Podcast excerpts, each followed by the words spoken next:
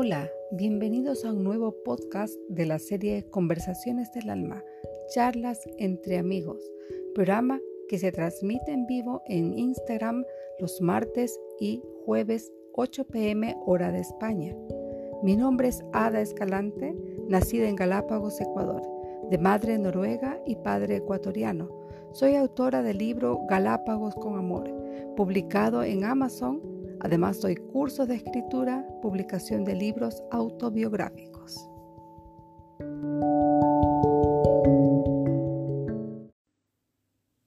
Hola, muy buenas noches. Otro día aquí, tratando de comunicarme con ustedes por medio de Instagram, entrevistas, conversaciones del alma. ¿Cómo están? Bueno, esperemos hoy día tenemos un cambio de invitados porque la persona que iba a estar no puede estar. Así que Eva Cifuentes, la doctora Eva Cifuentes va a estar con nosotros hoy día tocando un tema. Mira, las cosas pasan por algo. Va a tocar un tema muy, muy, muy especial. Y de la adolescencia embarazada. Así que bueno, espero que se vayan juntando ya un poquito las personas invitadas que puedan ver el programa y le voy a dar el pase a nuestra doctora, ya estamos justo en la hora. Eh, les cuento, bueno, mi nombre es Ada Escalante, yo soy de Ecuador, nacida en Ecuador, vivo hace muchísimos años en Noruega y tengo el placer de tener este, este programa de conversaciones del alma, charlas entre amigos, donde compartimos historias de los autores de libros nuevos que han salido, que no conocemos, queremos conocer al autor detrás de ese libro. Así que yo soy autora de dos bestsellers, Galápagos con Amor y Cuando tu boca cae el cuerpo habla. Esta es mi última, lo último que he publicado. Así que les, les pido, míralo y ya es hora de invitarla a Eva, mi doctora Eva. Aquí estamos, esperándola. Muy buenas noches, qué linda. ¿Viste que no era tan difícil? ¿Cómo estás, Ada? Bien, muchísimas gracias. Gracias por, eh, por poder venir justo antes sin planificar nada. Las cosas a veces pasan cuando tienen que pasar y a lo mejor era tu día de estar aquí, ¿no? Sí, yo, mi calendario estaba hasta enero. Sí, sí, sí. ¿Quién quiere que yo, yo de una vez? Mira que es súper bueno, ha sido bien, eh, bien, bien, codiciado este programa, así que yo estoy súper contenta y feliz de que tú pudiste decir sí enseguida y estar aquí conmigo, porque bueno, si no lo hubiera tenido que hacer sola de todas maneras, ¿no? Pero sí, muchísimas gracias por asistir. y bueno, a las personas que no me conocen del lado tuyo, eh, les vuelvo y les repito, soy Ada Escalante, nacida en Ecuador, vivo en Noruega, hace muchísimos, muchísimos años atrás. Soy escritora de dos bestsellers, el último publicado ahora hace un mes atrás, y me he conocido con la doctora por medio de nuestra eh, asociación o Dreams, eh, eh, Mujeres Dream Boss, donde estuvimos en la feria virtual de Nueva York y hemos hecho una amistad muy, muy linda. Y bueno, somos compañeras y aquí estoy para presentarte aquí, así que por favor cuéntanos quién eres tú realmente. Sí, muchas gracias, Ada, por el espacio y por esta iniciativa que tienes de convocarnos a todas las escritoras que recién nos conocimos en esta feria. Y pues yo estoy encantadísima de haberlas conocido y pues yo soy pues una eh, médica, cirujana, eh, salubrista, sexóloga y terapeuta de pareja. Trabajé de 15 años, 16 años en un hospital de segundo nivel, eh, trabajando con adolescentes embarazadas. te diré que al año veía entre 500 y 700 adolescentes embarazadas al año. Entonces de ahí de ahí surgió este, la idea de mm. escribir algo, de hacer algo, porque desde el día uno hasta el último día que yo trabajé, porque tengo ya casi un mes de haberme jubilado del hospital, la situación es la misma y yo dije, pues yo tengo que hacer algo. O sea, no pueden pasar y, y, a estas niñas algo les está faltando. ¿Qué estamos haciendo como sociedad y qué estamos haciendo como papás, como mamás? Mm. Para una niña mm. de 13 años se quiera ir con el novio y, y este, embarazarse y formar una familia. Esa fue mi pregunta. ¿Qué estamos haciendo? ¿O qué mm. estamos dejando de hacer para que esto suceda?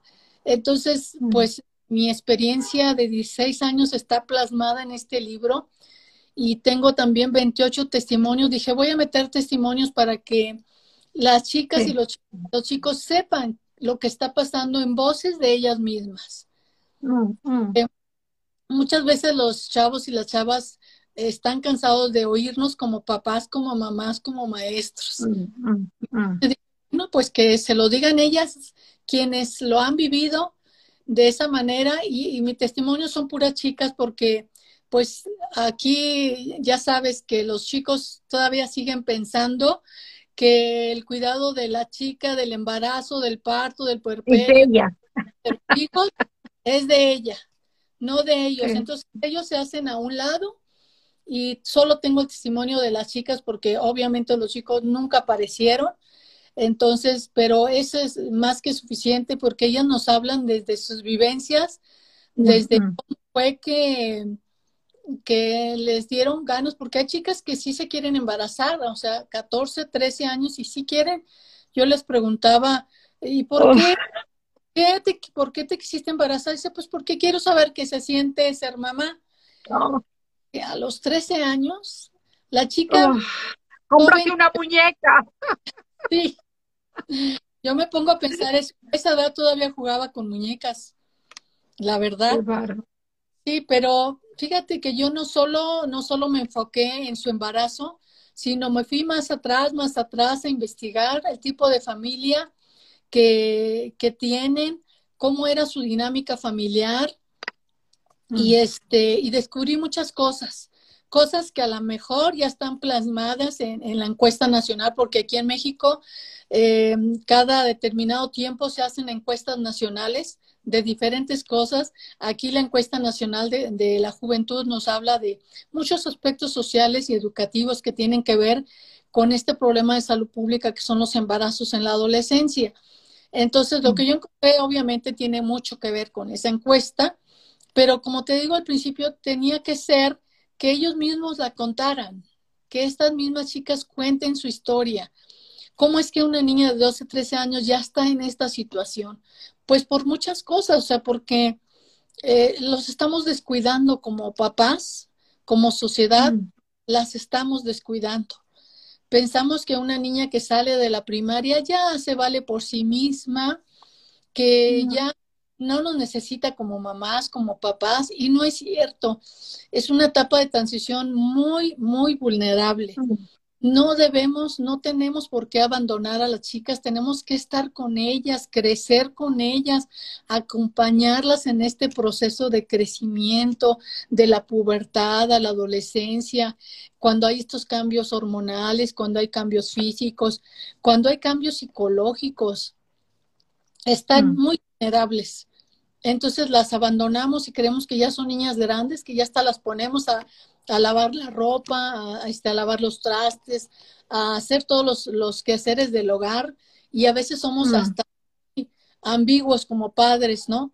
Estás muy chiquita para embarazarte, estás muy chiquita para tener novio, pero ya estás grande para hacer los quehaceres del hogar, para atender a tus mm. hermanos mayores.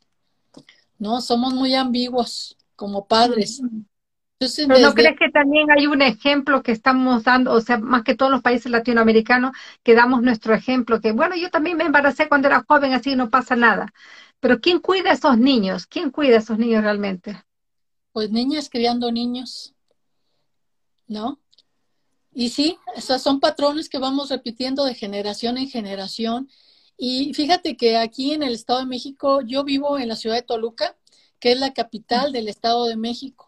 Eh, el estado eh, eh, creo que es el primer más grande de la República, tiene más de 16 millones de habitantes y la capital pues también tiene muchísimos habitantes y también lidiamos con población indígena que está viviendo aquí en la zona conurbada. Entonces, mm. eh, a pesar de que es un estado muy rico en cuanto a industrias, en cuanto a, muchas cosas, es, eh, esta, esta población está muy descuidada. La población mm. también porque no hay quien vigile que estas niñas vayan a la escuela. Entonces, la niña me decía, pues, yo le preguntaba, oye, bueno, ¿qué no vas a la escuela? Dice, pues, iba hasta que mi mamá se dio cuenta que ya no iba, porque mamá me iba a dejar a la escuela. Sí, mamá me dejaba en la escuela, yo esperaba que ella se fuera y me regresaba a la casa. Y como existe mucho abandono por parte de los padres eh, y, las mamás tienen que salir a trabajar, te estoy hablando de esta población eh, urbana y, y semiurbana de, de, la ciudad de Toluca, la capital. Muchas mamás tienen que salir a trabajar. Entonces, hay abandono del padre, ausencia de la madre por, por salir a trabajar. Entonces, los niños y las niñas crecen solas en casa. Y esta niña, te digo, la iba a dejar su mamá y ella se regresaba a su casa porque no le gusta la escuela. Entonces, ¿quién vigila eso? ¿Quién vigila que las niñas y los niños estén yendo a la escuela? ¿Por qué no hay alguien que, se preocupe por ellos? Entonces, Pero no hay, eh, no hay un sistema donde los, los profesores también tienen interacción con los padres. Sí, se supone que sí, pero generalmente es muy, de, muy, muy mal está el sistema educativo aquí en México, está muy mal. Te digo, tan es así que nadie vigila. ¿Cómo es posible que esta niña haya perdido todo el año y nadie se preocupó. O sea, la maestra puede que, eh, es que cómo, cómo hay, no hay esa coordinación de escuela, los papás no están. La mamá tiene que salir a trabajar, el papá los abandonó desde hace mucho, ¿no? Entonces, una ruptura del sistema familiar a este nivel.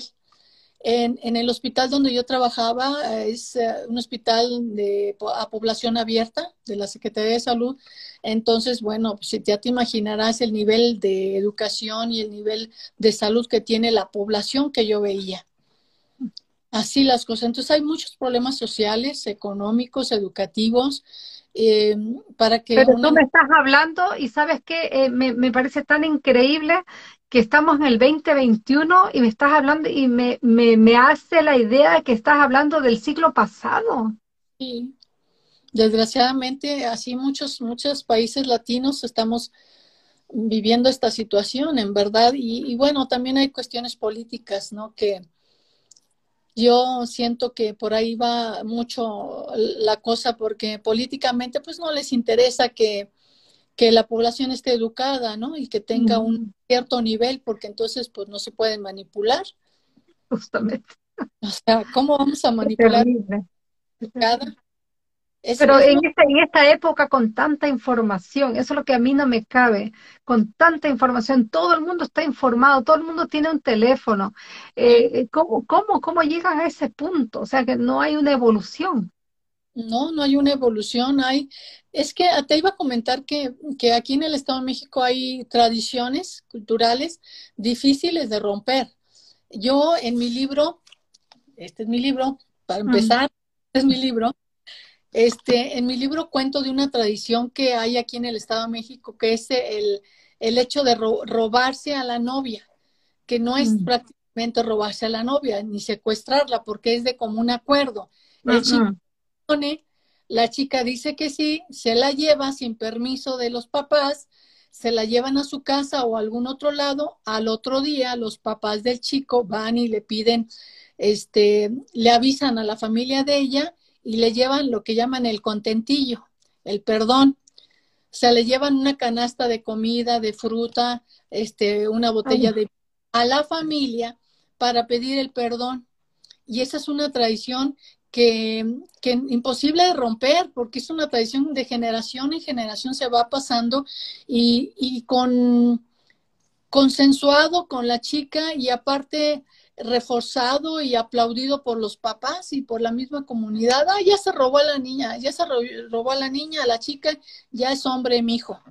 Pues a trabajar y entonces lo sacan de la escuela al chico y se tiene que y es otra vez repetir el círculo de la, pobre, de la pobreza. Entonces, te digo, hay mm. tradiciones en este grupo de la población este, imposibles de romper. Ahí es donde, donde yo quiero, yo quisiera incidir ahí en esto, que ok, las tradiciones, pues algunas son buenas, algunas otras, este, ponen en situaciones de más vulnerabilidad a este grupo de la población. ¿Qué podemos hacer? Pues solamente seguir educando desde casa a la familia, eh, que rompan este círculo, porque tienes razón, las mismas mamás de estas chicas que se acaban de embarazar también se embarazaron a los 15 años. También padres adolescentes. Las abuelas también lo fueron. Entonces, ahí van, se va repitiendo de generación en generación y parece ser que es lo único que, que les interesa. O sea, formar una familia, terminar la primaria y a, pescar novio, porque es lo que sigue, el paso que sigue es formar una familia. Y ya te fuiste con él, bueno, pues ahora hay que probarle a la, a la familia y a la sociedad que somos una pareja funcional, embarazarnos. Es el paso que sigue. Ni siquiera se esperan un rato, porque así es. Hay muchísimos macromachismos en estos chicos y eh, mucha permisividad, permisibilidad de las chicas, ¿no? Eh, permiten la violencia, permiten la falta de, sustento económico, permiten que el chico siga pensando que la crianza de los hijos es solo de ellas, que no las cuidan durante el puerperio porque ellos se van a trabajar al día siguiente, van, dejan a la chica en el hospital se van a trabajar y quien acude a, ayudarlas a bañarse y alimentarse durante su estancia hospitalaria es la mamá o la suegra. Quien acude por ellas cuando se da de alta es la mamá o la suegra. Quien se hace cargo de los trámites y del pago y todo eso es la mamá o la suegra. Ellos se hacen a un lado. Entonces, te digo, hay pues muchas eh, muchas micromachismos que los chicos siguen pensando que, las cosas son así como antes, como dices tú, en pleno siglo XXI, en, en este año, en el 2021, y las, los chicos y las chicas siguen pensando de esta manera. Mm. Pero yo lo que yo, o sea, me, eh, a mí me explota realmente la cabeza pensar de que eh, sí, yo entiendo que existe y que hay y que hay muchísimo y he entrevistado a varias chicas de México también que han escrito libros acerca de la violencia dentro de su hogar joven, joven eh, una chica Alejandra que estuvo también en la feria y, también un abuso eh, camuflado de que él la maltrataba y, ella tenía que aguantar porque dónde se iba a ir, ¿no? Eh, o sea, es tan terrible que yo digo, ¿dónde podemos empezar a actuar? Porque tiene que haber un lugar donde nosotros podemos romper con esto ya sea educando constantemente a estas niñas, diciéndole, o sea, tú vales como mujer, tú no necesitas ser mamá ni ser esposa para valer como mujer. O sea, eh, empezar por esa parte, pienso yo, donde tienes que eh, cambiar tu mentalidad. Sí, fíjate que yo lo menciono aquí en mi libro.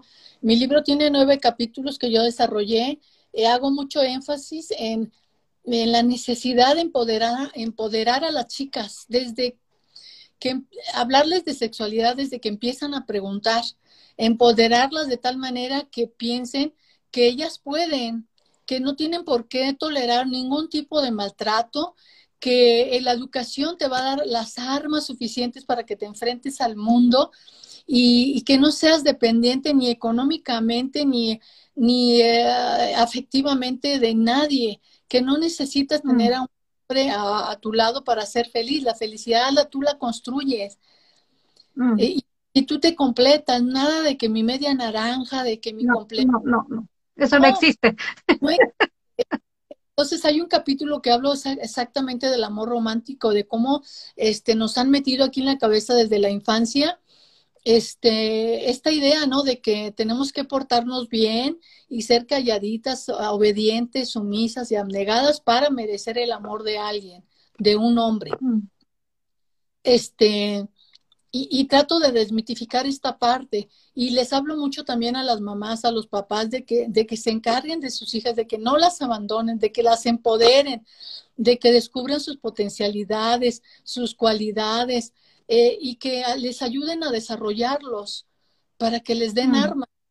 Eh, mm. Cuando a lo mejor ellos no estén o, o cuando eh, hayan decidido unirse a alguien y, no haya funcionado, pues que tengan cuando menos las herramientas para volver a intentarlo y seguir adelante con o sin hijos. Eso, de eso les hablo en mi libro. Hago, mucho hincapié en eso, en que, en, que las empoderemos de esta manera. Y en, en cuanto a la violencia, que no tienen por qué tolerar ningún tipo de maltrato. Mm. Entonces, es, es un libro que, que, yo les digo es de, de adolescentes para adolescentes, pero también para mm. papás, mamás, para, para mm. todos los profesionistas que trabajan con adolescentes. Aquí está diciendo Yeritza que estás poniendo tu granito de arena, poniendo el libro eh, gratuito ahora. Dice felicidad. Sí, algo decía. No le encancé a leer lo que sea. Bueno, está poniendo tu libro. Sí. Sí, exactamente. Algo tengo que hacer con este problema de salud pública y mi manera de, apoyar es a través de, este libro, ¿no? Donde les hablo de, de todas estas cosas en nueve capítulos. Eh, hay 28 testimonios, hay un resumen de lo que yo encontré. Hay ah, recomendaciones para padres, madres, profesionales de la salud, propuestas, ligas por si quieren ah, ampliar un tema. Yo originalmente dije, no voy a hacer un libro de educación sexual porque ya hay muchos. Hay muchos de eso. Sin embargo, yo creo que, que aquí van a encontrar lo que como papás, como mamás, como maestros, porque son los que están más cerca de ellos, no les puedes decir, porque no sabes cómo mm. hacer. Mm, mm. Y contestó, eh, y, también es basado en mi experiencia, en las preguntas que seguido me hacen a través de la página los chicos y las chicas, como por ejemplo, si tengo relaciones sexuales y el condón se me queda adentro, ¿qué voy a hacer? ¿Qué hago? Porque yo intenté sacarlo y no pude. Entonces, tan fácil como eh, meter los dedos en tu vagina, alcanzarlo, jalarlo y ya está. Ahora que si no te atreves a eso, eh, pues acudir a un servicio médico para que te enseñen cómo o para que se lo retiren, pero no pasa nada. Tipo, Ese tipo de cosas que no se atreven a preguntar ni a los aquí te lo preguntan pues a un médico. Hay demasiado tabú todavía eh, alrededor de esto, ¿ah? o sea, es como yo te digo, para mí lo, escucho tan insólito que, con tanta, tanta educación que hay hoy en día, las niñas todavía no sepan acerca tan, eh, la cosa tan íntima como la relación sexual. Mire, yo escuché a un pastor eh, eh, que, que, hablaba a los jóvenes justamente esto del noviazgo y quererse casar y siempre estaban así como, y era justamente mexicano, y hablaba de esto que los jóvenes que quieren casarse rapidito, rapidito, y les hizo un ejemplo que sabe que se me quedó grabado, tú sabes que cuando uno visualiza las cosas es mucho más fácil entenderlas, ¿no? Y decía él, ya, ustedes se van a casar, y vamos a hacer como que se van de viaje, ¿no es cierto? Sí, decía, ok, nos vamos de viaje. ¿Qué tienen que hacer para irse de viaje? bueno, tenemos que ir a un destino, ¿no? Ya. ¿Qué tienen que tener para ir en el, en el, al, al destino? Bueno, un pasaporte, eh, los boletos, una maleta, em, el visado si que voy a salir fuera del país, dinero para estar en el hotel, eh, ¿de qué vamos a comer en esa, esta instancia? Justamente eso es el matrimonio.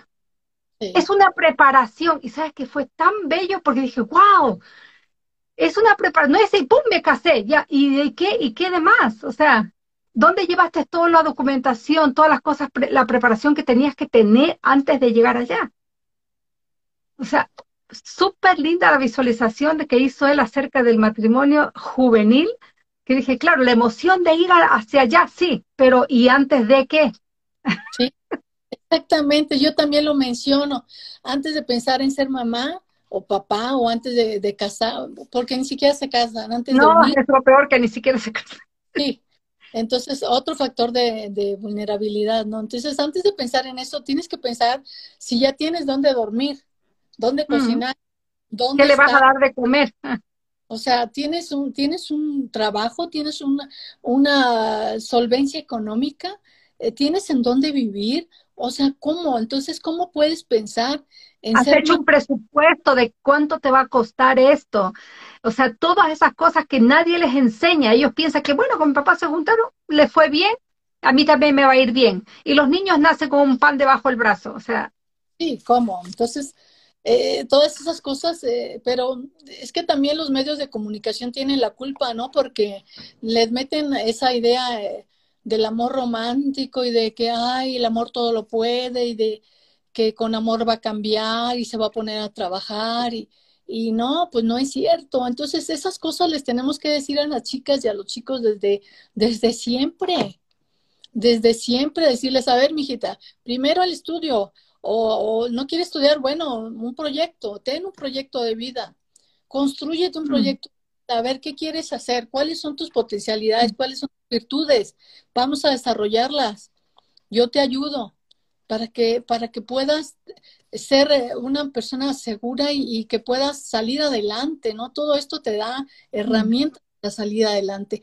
Pero a veces los papás y las mamás estamos tan ocupadas en nuestra rutina mm. diaria, en nuestro trabajo, en generar cosas materiales, que no nos damos cuenta cuando los niños y las niñas crecen.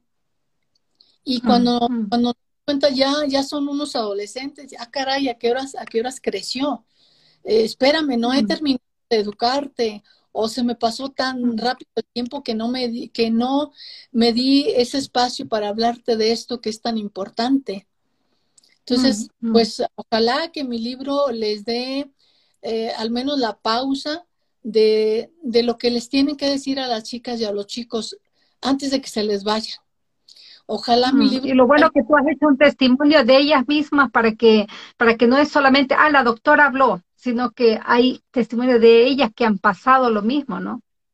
Sí, por eso traté de meter esas, esas vivencias para que vean, o sea, no les estoy hablando yo como adulta, les están hablando mm. las chicas. Ellas mismas mm. les eh, me contaron a mí su historia, yo la escribí y aparte hice una reflexión de cada historia. Y al final hago un resumen de lo que yo encontré de estas 28 eh, chicas, pero aparte de mi experiencia con estas, en estos 16 años trabajando con ellas. Entonces, em, pues ahora sí que no es un libro hecho al vapor, es un libro de conciencia, con claro. Mm. Preocupación, porque llegue a manos de quien deba de llegar. Ojalá estuviera este libro en las bibliotecas de las escuelas, que es lo que más me interesa, y es lo que voy a posteriormente. Desde la primaria, desde la primaria, cuando ya los niños ya empiezan a tener un despierte sexual, decirle, no solamente decirle, mira, el coito cómo es, no, sino que más allá de la sexualidad, qué es lo que viene después, las consecuencias. El, el momento de placer es un ratito y el resto qué.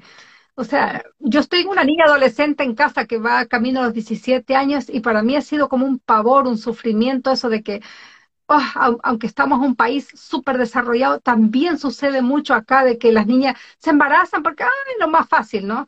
Y como aquí hay mucha ayuda social, de que el gobierno te apoya, te ayuda si eres madre soltera, entonces como que lo ven eh, la facilidad de que alguien te va a apoyar, aparte de tus padres, entonces, ah, fácil, porque no quiero estudiar, es mucho más fácil embarazarme, tengo una niña y un niño y, y ya el gobierno me ayuda, porque aquí es totalmente diferente que allá pero es malo igual porque no tienen un porvenir. Esa pobre criatura también arrastrada por un sistema de que, Dios mío, y yo el temor era mi hija, Dios mío, decía, Dios mío, que no le pase nada.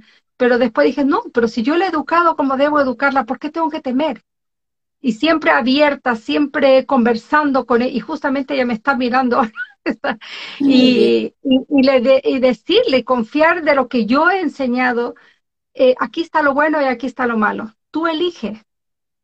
Claro. Tú eliges. Eres tú la que va a decir y tú es la que tienes que vivir con las consecuencias de tus decisiones. Yo voy a estar aquí para ayudarte, apoyarte, pero tú tienes que elegir. Si tú haces esto, te va, estas son las consecuencias. Entonces, eh, desgraciadamente no todos los padres pensamos igual, no todos los padres estamos ahí para verlos, para verlos crecer, para ver las reacciones. Y eh, me da realmente me da pena, pero yo estoy súper orgullosa de ti que has sacado ese libro con coraje, porque hay que tener valor para hacerlo y, enfrentarse a una sociedad tan machista y tan dura eh, y con esas tradiciones que es tan difícil de romper, pero hay que seguir dándole, igual como una gota de agua, dale, dale, dale, hasta que se rompa la piedra, ¿no? Sí, sí, sí. Y mira, y aquí hay dos situaciones. Puede ser que los papás, las mamás no tengan las herramientas para hablar de sexualidad, porque yo soy de esa generación, te lo confieso, yo de esa generación que me educaron con el silencio. A mí nunca me mm. hablaron de sexualidad, a mí nunca me hablaron de lo a que mí tampoco. ni de ese tipo de cosas. Yo lo aprendí en la vida. Entonces puede ser que los papás, las mamás no tengamos eh, las herramientas para hablarles de esto a las chicas, pero bueno, están los libros, ah, está la era digital, hay muchísimos videos en internet que puedes decir, bueno, mi hijita, no lo sé, pero vamos a investigarlo, ¿no? Ah, vamos a compramos un libro, pido asesoría, voy con una sexóloga para que me explique y después yo, yo poder explicarte. Puede ser eso. La otra puede que, que sí tengamos las herramientas porque somos personas educadas, profesionales, pero una, no queremos, porque mi niña mm. está chiquita y ¿cómo les voy a hablar? Está muy chiquita para saber de eso. O dos, eh, nos eh, seguimos replicando los tabúes, los mitos y los tabúes. Entonces, mm. no porque está muy chiquita, no porque todavía no es tiempo, no porque si le doy información puede que le den ganas de, o porque es como aventarla a que, a, aventarla. Es todo, es todo, lo contrario, es todo lo contrario. Exacto. al niño y a la niña hay que Cuando el niño está informado, ni siquiera se preocupa porque tiene tanta información que dice, ok, me puedo esperar. Pero cuando no sabes nada, la inquietud, como las hormonas están revueltas, la inquietud de, mirar y probar y ver, a lo mejor está bueno, pero si ya sabes de antemano qué es lo que te va a pasar, no lo vas a hacer. Claro, la curiosidad, entre menos información tengan, les va a dar más curiosidad y la curiosidad los lleva es como las drogas, ¿no? Empezamos con el cigarrito, a ver qué se siente. Y empiezas con el cigarro. Y bueno, después te sigues con la marihuana y después con otras drogas. porque La curiosidad, porque quieren saber qué se siente. Y realmente es mm. eso. Los chicos y las chicas no tienen sexo para embarazarse. La mayoría de ellos lo tienen porque quieren saber qué se siente. Entonces, mm. quiero tener una hija que está teniendo relaciones sexuales pero que está informada, ¿no? O a una hija que mm. está teniendo relaciones pero que no está informada, no sé qué prefieran. Mm. Entonces, mejor... Mira, aquí están comentando, eh, a mí y todas mis primas nos dieron un libro a cada una y llegando al momento lo leyó, pero había, habrían aspectos menos que no entendía y no te... ¿Quién se lo explicara? Claro. No tenía quien se lo explicara, tenía el libro, pero no tenía quien se lo explicara. Sí, fíjate, y es que también hay muchos libros que, que no están a su nivel. Eh, se, explican, pero muy rebuscado. Entonces yo siempre, yo siempre digo, mi libro es un libro muy ligero. Hasta la estructura y el diseño del libro es muy ligero, es para que se lea fácil, muy fácil. Tiene, incluso tiene hasta, hasta dibujos Mm, mm. Para que ellas puedan leerlo de, una manera muy fácil. Hay un, mm. hay un del ciclo menstrual.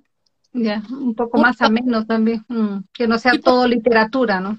Lo vi por internet y me gustó porque está bien explicado y este y entonces les digo hay muchos libros que están muy rebuscados muy técnicos entonces los chavos no, le entienden no le entienden y este libro es un libro muy ligero fácil de leer 150 páginas que te, yo lo leía en un fin de semana cada vez, ya sabes cómo esto de la edición.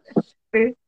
Esta semana lo tenía que, que leer, este, cada vez que me lo enviaban para revisión, me lo aventaban semana, lo tenía que hacer, ¿no? digo, Mira, te voy, te voy, a contar mi testimonio con respecto a, mi hija. Eh, eh, resulta que mi esposo, eh, él es chileno y él está criado, yo soy mitad noruega, mitad ecuatoriana, entonces mi mentalidad es mucho más europea que mi esposo. Mi esposo tiene todavía esa mentalidad antigua, que no, que las niñas que hay que cuidarlas, sí, yo también estoy igual, pero hay que hablar. Yo soy, yo soy de esa generación o de esa cultura donde uno habla, conversa. Eh, no le da órdenes a los niños, sino conversamos con los niños. Entonces mi hija, mi esposo eh, detectó dos condones en la, cartera de ella, en el bolso de ella. Y él se puso histérico y me dice, mira, tu hija con condón. Digo, tranquilo, ya voy a hablar con ella.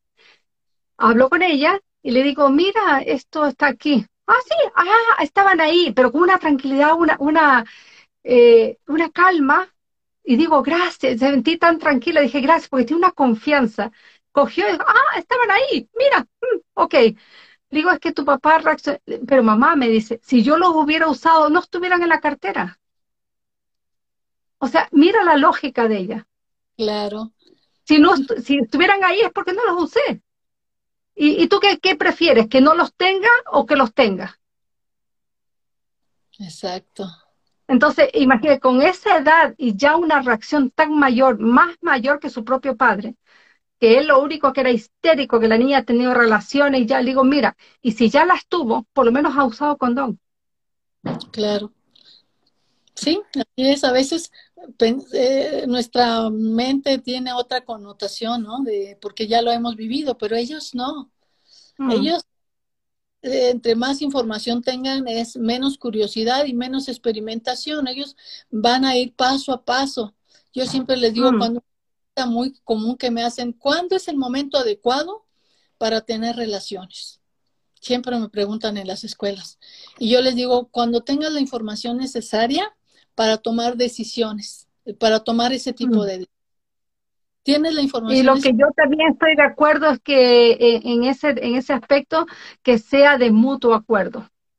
Nunca bajo presión, nunca mm. bajo alcohol, nunca bajo drogas, nunca bajo una presión cultural o de amigos, que sea una decisión mutua entre él y ella, que nadie venga por detrás, que ya no lo hiciste, espera, que todavía eres virgen, tienes que hacerlo ya, no, tienes que hacerlo cuando ellos quieran hacerlo.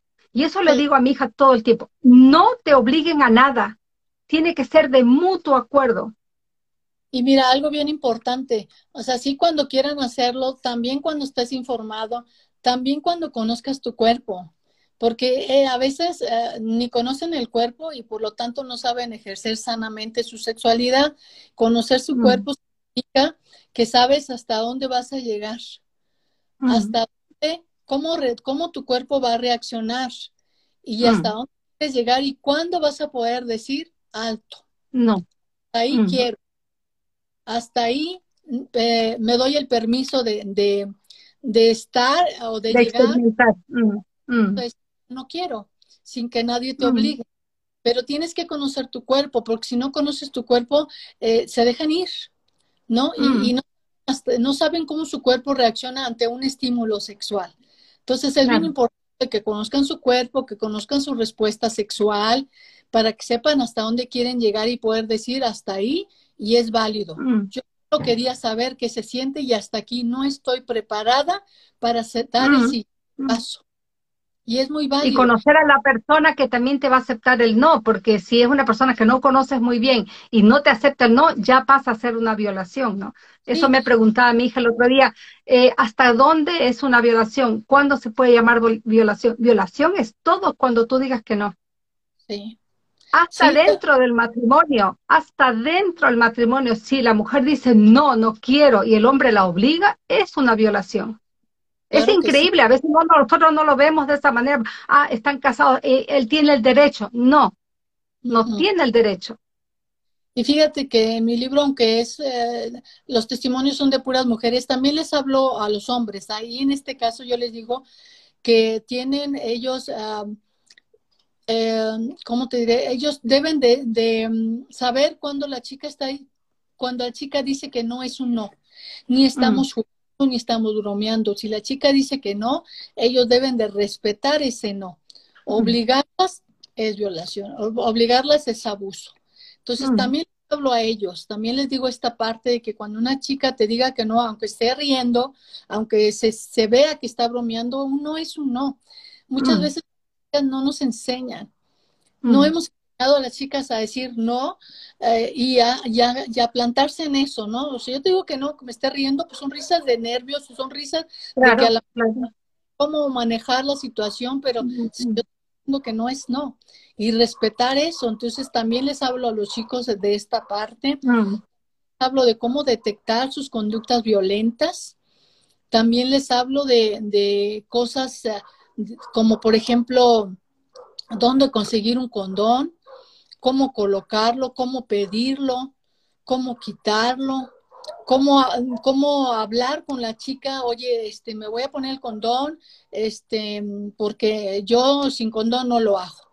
Ajá. O también dejarse manipular por una chica, porque también hay chicas que, que les llevan muchos años o experiencias a los chicos, ¿no?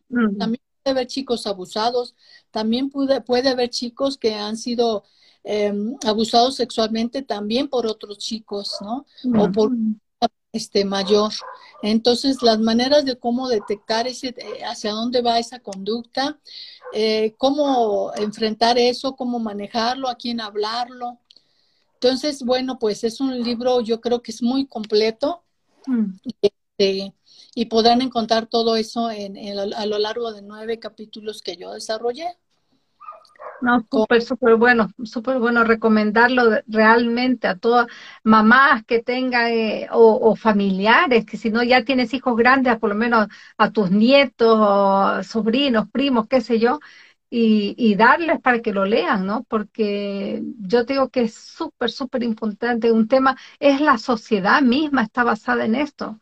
Y si no, no cambiamos este rumbo, la sociedad se destruye.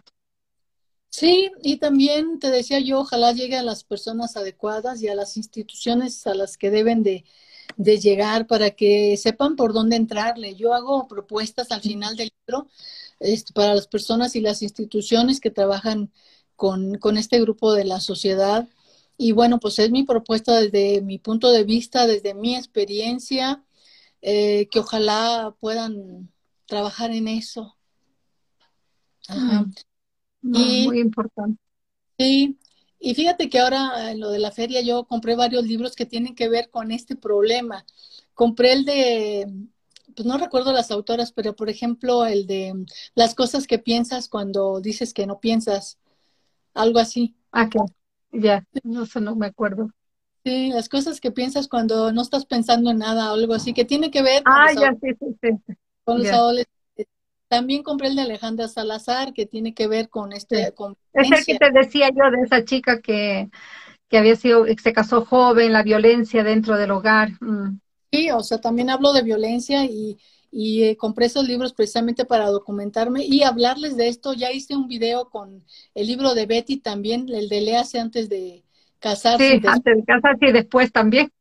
Hice un video página de, tengo un, este, una página que se llama Adolescentes, los chicos de hoy, ahí lo subí. Mm. Yo fue el primero que leí porque me llamó muchísimo la atención y dije, ay, a ver, vamos a ver de qué se trata. Y medio lo no, no lo he terminado de leer porque estoy en un diplomado que parece maestría, me absorbe demasiado, pero compré varios libros que tienen que ver con, con el adolescente y que quiero yo recomendarlos en mi página para ellos. El tuyo me pareció muy bueno, también habla del abuso, ¿no? Sí, de la niñez, el no poder hablar. Eh, como yo, tú sabes, yo nací en Ecuador, entonces era una igual en ese tiempo un pueblo chico, eh, no se pueden hablar las cosas, las cosas son tabú. Si alguien abusa de ti, tú tienes que quedarte callado porque ¿qué van a decir de ti? ¿Qué van a decir de tu familia? tú ya estás manchada, nadie te va a querer, se va a querer casar contigo, todas esas cosas, entonces estás criado de esa manera, tienes que callarte, callarte y, no lo puedes hablar con nadie. Y eso te va eso es lo que hablo de mi libro, tú te enfermas al final tanto de que te destroza la vida físicamente también, no solamente psicológica. O sea, llegas a tener tantas enfermedades que no entiendes de dónde provienen, ¿no? Y es esta parte de quedarse callado, no poder hablar con nadie y es importantísimo. Por eso es, tuve que sacar, o sea, saqué ese libro con todos esos detalles para que la gente entienda lo duro que es tener que tragarse todos esos abusos, ¿no? Y callarlo durante tantos años. Nada sano, sí, es muy importante. Eh, también lo voy a mencionar en mi página, este, y recomendarlo porque está, está muy bueno, la verdad. Sí.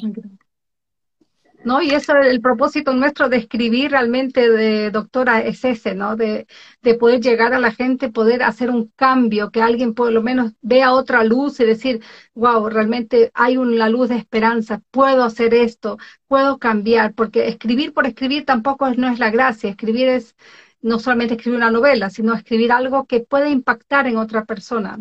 Claro, sí. Y fíjate que también en mi libro menciono esta parte de de, de poder hablar las cosas en su momento, eh, de no callarlas, de contarlo, tenerle a alguien la, la confianza, porque hubo niñas que sufrieron abuso sexual y vivieron y lo callaron y vivieron todo su embarazo en solitario, mm. escondiéndose hasta que llega el, el momento del parto. Y mm. ese cuando la sí, porque hubo dos chicas que fueron violadas y no dijeron nada y, uh, y lo ocultaron tapándose, bajándose, mm. usando ropas holgadas, ya sabes, la mamá trabajando todo el día.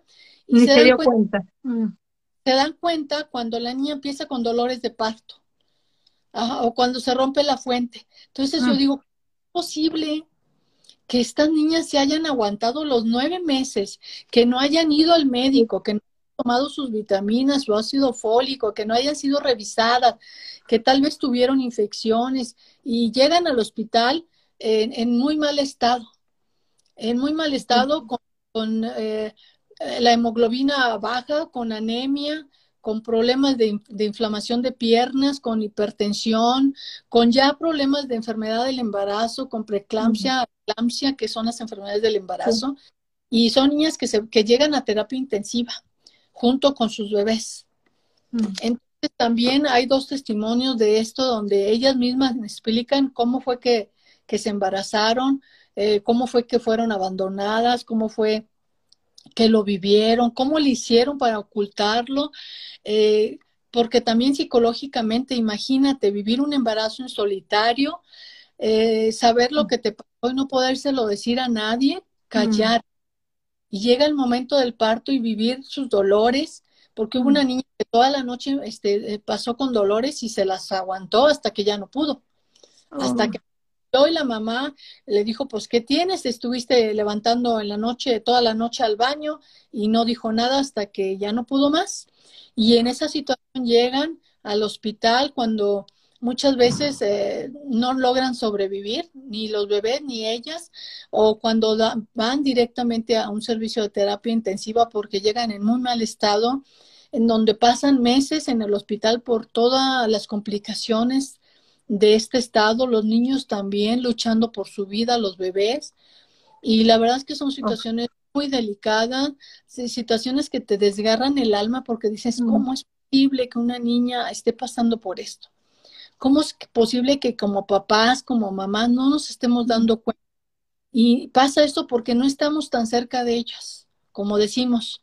A veces, no, yo tengo una muy buena relación con mis hijos y con mis hijos o sea, ¿dónde? ¿Cómo? ¿Cómo fue que, o sea, no, no? Y, y, entonces tenemos que darnos cuenta como papás lo que estamos haciendo y lo que estamos dejando de hacer para que este problema de salud pública eh, persista y no, no baje. O sea, sigue en la misma situación año con año, año con año, y también las instituciones encargadas de la educación de, de, los, de los niños, pues también que se preocupen y se ocupen de esta situación. Mm. Entonces, así, así está la situación. Mm. Yo, pienso también en esos bebés que, que, nacen de esa manera, ¿no? Eh, que, que reciben ellos espiritualmente de parte de esa madre o de, esa, de esa relación que no fueron bienvenidos, que nunca, nunca los quisieron tener, pero tuvieron que tenerlos porque ya están ahí. Eh, tener esa información en, en, su genes tiene que ser terrible, o sea, y vuelves a repetir la historia y vuelves a traer lo mismo. Y, eh, es tan doloroso, lo que has escrito es tan doloroso que, que debemos realmente darle, darle luz a esta información, porque como te digo y te vuelvo y te repito, para mí es como un shock escuchar que en 2021 todavía, todavía suceda esto. Es, es inaudito. Sucede, sucede y, yo lo digo en la introducción, es, eh, eh, es una historia, son historias narradas por ellas mismas para que los chicos y la sociedad sepan que las cosas sí están pasando y cómo están pasando a ese grado, a ese nivel. Lo digo en la introducción, ¿no? Las cosas están pasando. Y, y, no sé si queremos taparnos eh, los ojos para no verlo, pero pues ahí están, ahí están los 28 testimonios.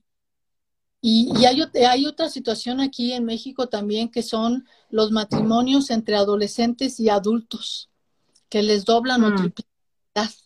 Es muy común, muy común. Eso es un, es un tipo de violencia que, que no lo ven como mm. tal, fíjate. Lo ven tal vez mm. ellas, los salvadores, o los papás ven, pues es una persona adulta y madura y que seguramente le va a ir bien a mi hija.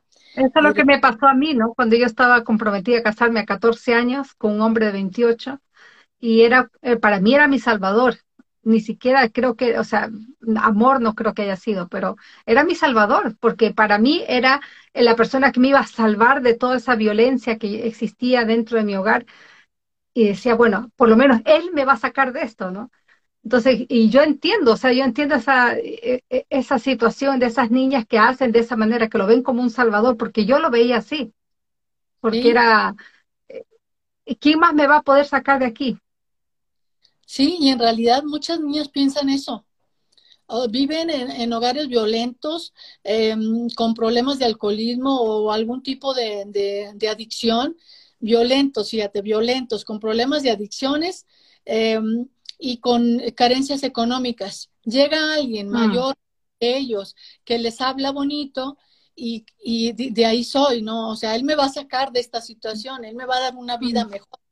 algunas les va bien, no a todas. Eh, la claro, no es ninguna garantía, no es ninguna garantía un hombre mayor a lo mejor, imagínate tú, 15 años de diferencia. Al principio no se le va a notar mucho, pero cuando ella tenga 30 o 35, él va a tener 50 y tanto, casi 60.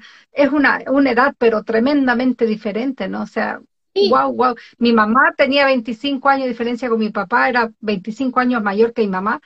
Y yo lo viví en carne propia, lo que es tener un papá viejo, y una mamá que trabajaba día y día y noche, entonces no había, no había conexión en el hogar. Yo sé muy bien lo que tú estás hablando porque lo he vivido en carne propia, ¿no? Alcohólico, eh, sufrí el incesto, o sea, todas esas, esas violencias que, y mi madre tenía que trabajar día y noche porque ella tenía que alimentarnos a nosotros. O sea, no la culpo, no la culpo de nada, pero ese, eh, esa es la vida que, que le tocó vivir. Pero estoy hablando de hace cincuenta y tantos años atrás. Por eso te digo, me sorprende que todavía, todavía exista. Sí, todavía existen este tipo de repetición de patrones y pensamientos de las chicas y, y aparte el permiso de la sociedad para que siga sucediendo esto.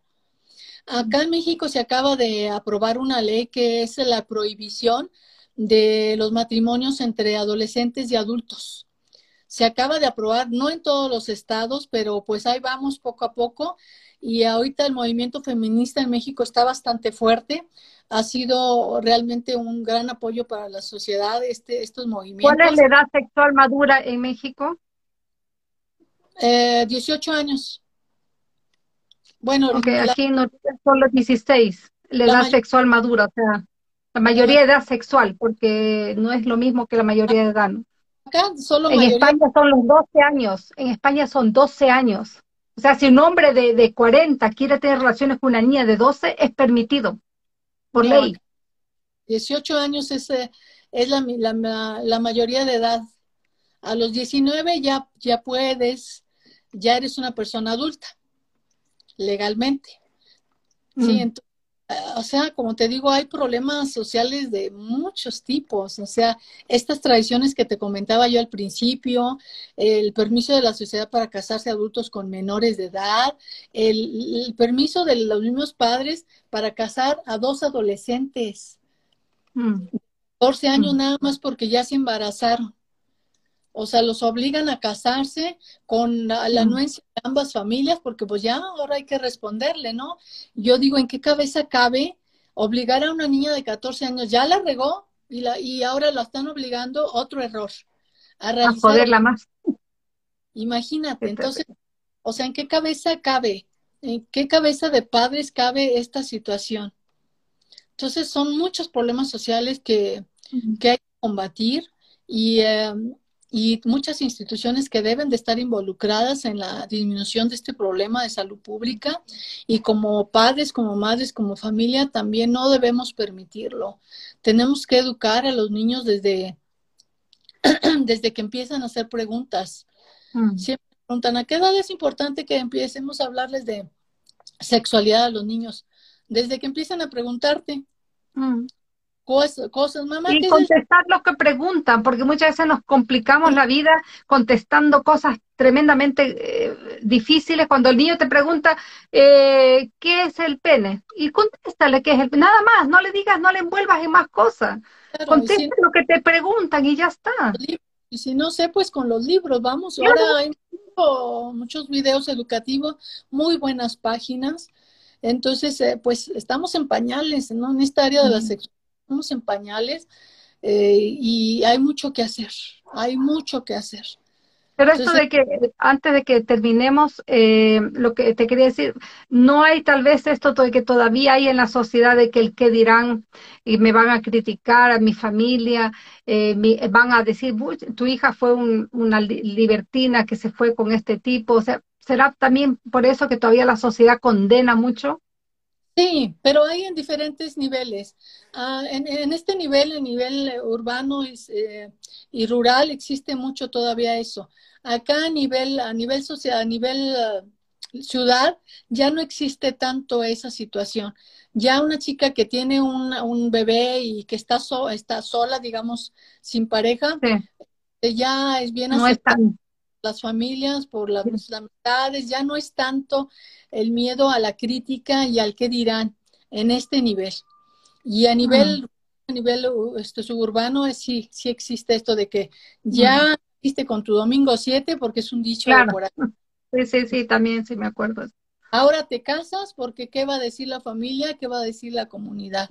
Entonces obligan a casar a las chicas de 13, 14 años con otro chico de, 13, 14 años, imagínate. Y los obligan a la vida totalmente. A los dos. Juntos, ya el chico lo sacan de la escuela, lo meten a trabajar y la chica en su casa. O ya dejó la escuela. Los, embrutecen a los dos porque imagínate, el chico se trunca su carrera, la niña igual, y, y ninguno de los dos sale adelante, ni siquiera él ni ella, o sea, los dos truncados totalmente. Qué terrible. Así es. Entonces, igual porque... Pero les recomiendo a todos, bueno, todavía hay unas personas que todavía se aguantaron la hora entera que hemos hablado, aunque no lo creas, hemos estado una hora hablando. Eh, sí, pero de todas maneras yo lo recomiendo el libro. Igual yo después que subo el video a YouTube les pongo el enlace en Amazon para que lo compren y lo voy a recomendar en mis redes porque yo lo compré, te digo, no lo he leído todavía, sí lo he comprado y, sí, yo lo voy a recomendar porque es un tema que afecta no a la familia, a la sociedad entera. Sí, así es. Y bueno, pues sí, pueden encontrarlo a través de la plataforma de Amazon en digital y en físico, pues directamente conmigo. Los que me conocen, pues me pueden localizar a través de las redes sociales. Y pues muchísimas gracias, Ada, por este espacio. un placer, un placer. Y en lo que pueda ayudarte, aquí estoy. Y si quieres otro día también conversamos, así que no, ningún problema. Hay, a veces estos temas hay que repetirlos porque la gente se los pasa por alto y dice, ah, ya, ya pasó, pero eh, siempre hay que continuar con estos temas para que concientizarlos. Sí, pues sí, muchísimas gracias por el espacio y ojalá que, que, les haya cuando menos puesto ahí un granito de curiosidad por ir a ver, a ver de qué se trata mi libro y después de que ya les platicamos y pues yo estoy encantada de, haber compartido contigo este, este, espacio y hablar de mi libro, algo que a las dos nos apasiona, es esta parte de la cultura y, eh, y, bueno, pues compartir con, la gente y la sociedad un poquito de la experiencia, ¿no? Es poder ayudar en algo, eso es verdad. En algo, mm. Un placer, doctora. Ha sido un encanto conocerte un poquito más. Y bueno, que no sea la última vez. besito desde Noruega hasta México. Igualmente, gracias. Te mando un abrazo. buenas noches. Adiós, chao.